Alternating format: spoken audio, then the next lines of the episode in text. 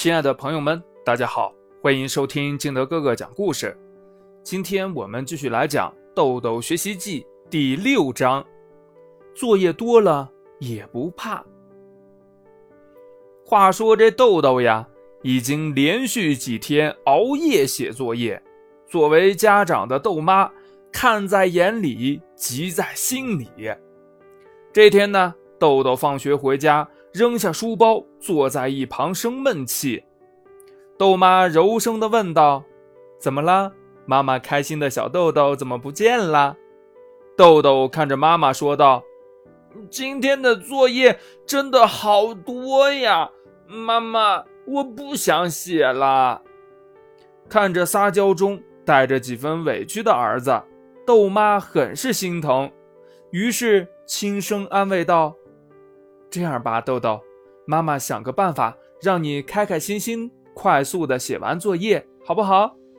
豆豆抬起头，眼中闪过一丝神采，问道：“妈妈有办法？”豆妈看到儿子开心，就用坚定的口吻说道：“当然，相信妈妈。”豆妈将儿子留在房间，出去打了一个电话。没过一会儿。自家的门铃响了起来，豆妈和豆豆一起去开门。一个漂亮文静的小女孩出现在两人的面前。这个女孩就是豆豆的同桌小雪。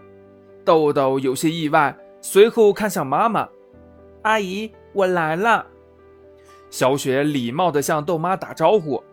豆妈没有回答豆豆的疑问，而是让小雪进屋。告诉两个孩子，今天呢，我们玩个游戏，游戏的名字叫比一比，内容就是你们的作业，看一看你们谁能在最快的时间里正确的完成作业。豆豆听完后，嘟着嘴说道：“妈妈，你当我是小孩子呢？我才不上当呢。”豆妈笑道：“不会吧？”我们不服输的豆豆竟然在比赛还没开始时就认输了。豆豆抬着头：“谁说我认输了？我们现在就开始。”豆妈看着两个孩子说道：“好的，妈妈来做裁判。”两个孩子在竞争中不知不觉完成了作业，速度呀比平时快了一倍有余，正确率也比平时高了许多。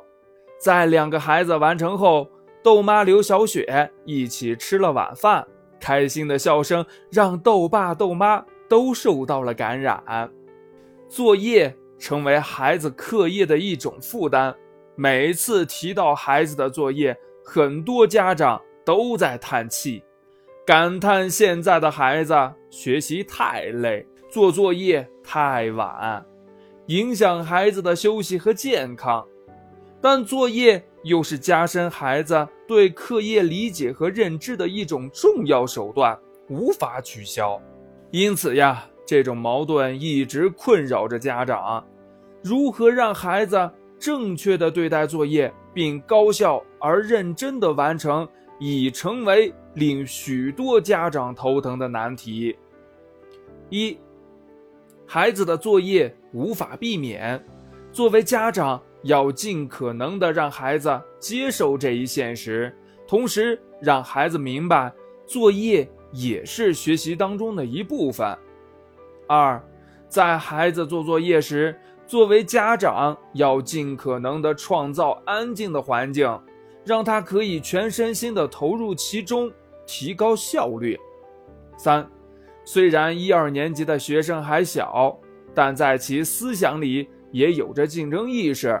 家长要利用孩子的这种特点进行有效激发，从而让其高效的完成老师布置的作业。那亲爱的家长朋友们，你还有别的办法可以让孩子更高效的完成作业吗？快把您想到的在评论区告诉金德哥哥吧。好了，今天的节目就到这里，我们明天见，拜拜。